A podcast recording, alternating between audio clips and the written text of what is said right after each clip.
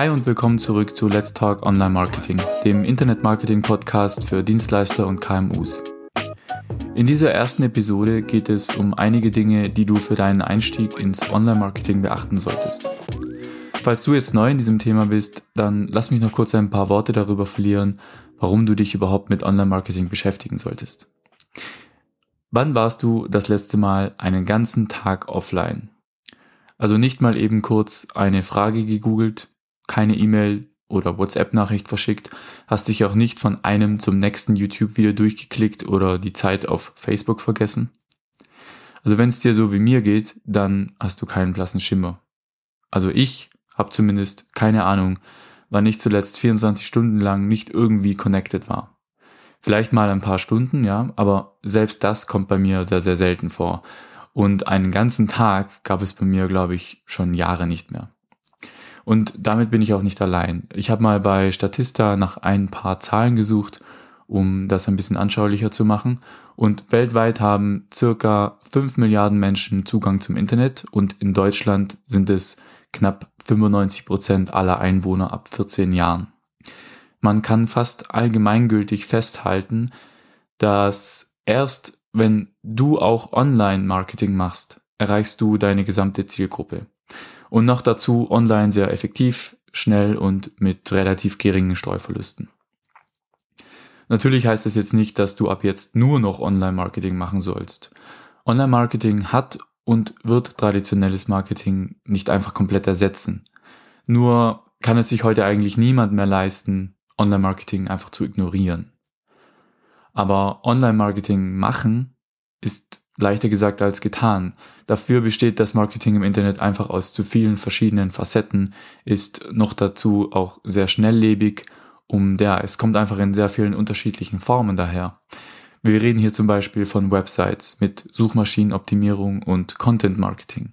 Hinzu kommen dann Social Media, E-Mail Marketing und Displaywerbung und damit habe ich jetzt nur die wichtigsten Instrumente genannt.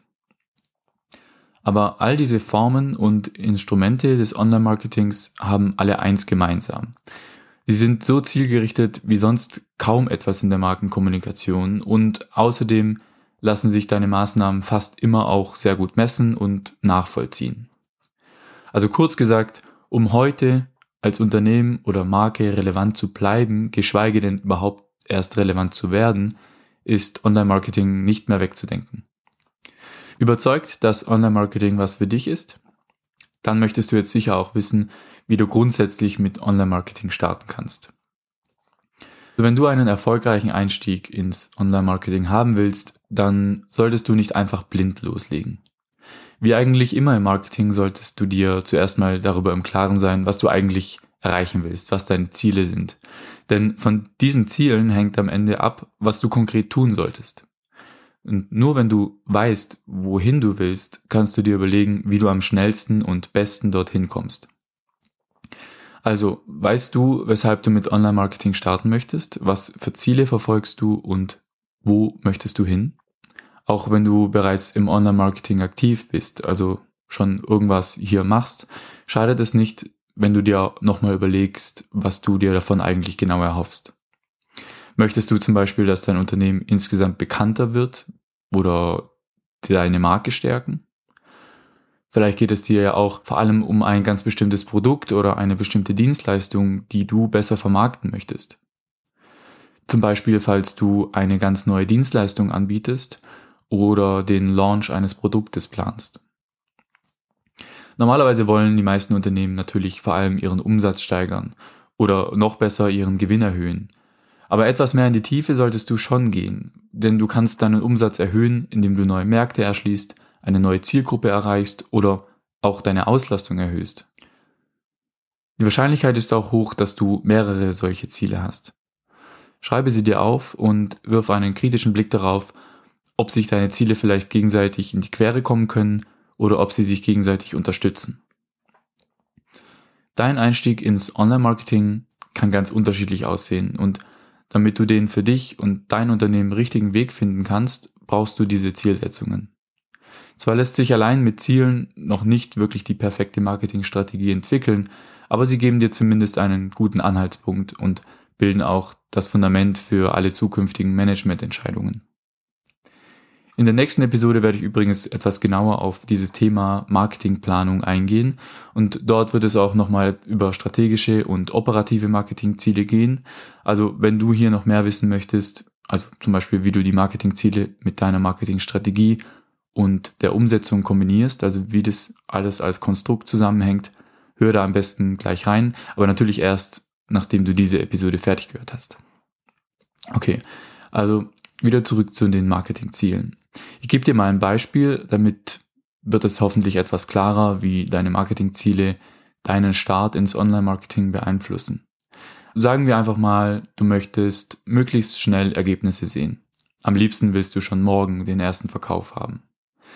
In diesem Fall ist zum Beispiel Online-Werbung besser geeignet als Suchmaschinenoptimierung. Mit einer Facebook-Ads-Kampagne oder Keyword-Advertising in Suchmaschinen kannst du sehr kurzfristig Kampagnen schalten. Der Vorteil hier ist dann auch, dass du solche Maßnahmen sehr gut skalieren kannst. Denn wenn du mehr Budget reingibst, erhältst du auch mehr Traffic, Klicks und Impressionen. Ich bin zwar ein Riesenfan von Suchmaschinenoptimierung, aber mit SEO wirst du zwangsläufig einige Monate Geduld haben müssen, bis du Ergebnisse siehst, meine ich. Und je nach Wettbewerb und Branche kann es auch noch länger dauern. Dafür rechnet sich die Investition aber auch langfristig. Aber in diesem Beispiel geht es ja um kurzfristige Ergebnisse. Online-Werbung auf Facebook hat im Gegenzug wieder mehr Streuverluste als manche andere Maßnahmen. Und wenn wir dieses Beispiel jetzt umdrehen würden, also wenn es dir mehr um langfristige Gewinnmaximierung geht, dann könnte es sich zum Beispiel lohnen, direkt mit Suchmaschinenoptimierung einzusteigen. Jedenfalls sieht je nach Zielsetzung der Einstieg ins Online-Marketing eben so oder so aus. Erweitern kannst du deinen Marketing-Mix über die Zeit natürlich über kurz oder lang immer noch. Ein wichtiger Punkt, den ich auch noch erwähnen möchte, ist die Frage nach den Kosten.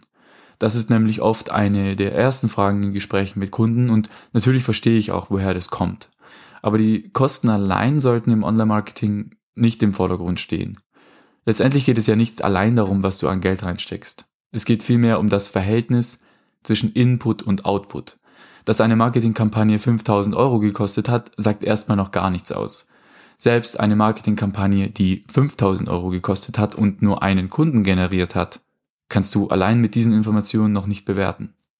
Schließlich könnte dieser eine Kunde 20.000 Euro Umsatz generiert haben. Vielleicht weißt du jetzt eh schon, worauf ich hinaus will. Also wenn du mit Online-Marketing starten willst, solltest du dir überlegen, was dir ein neuer Kunde wert ist. Oder auch, wie viel dir eine Umsatzsteigerung von 1000, 10.000 oder noch mehr Euro wert wäre.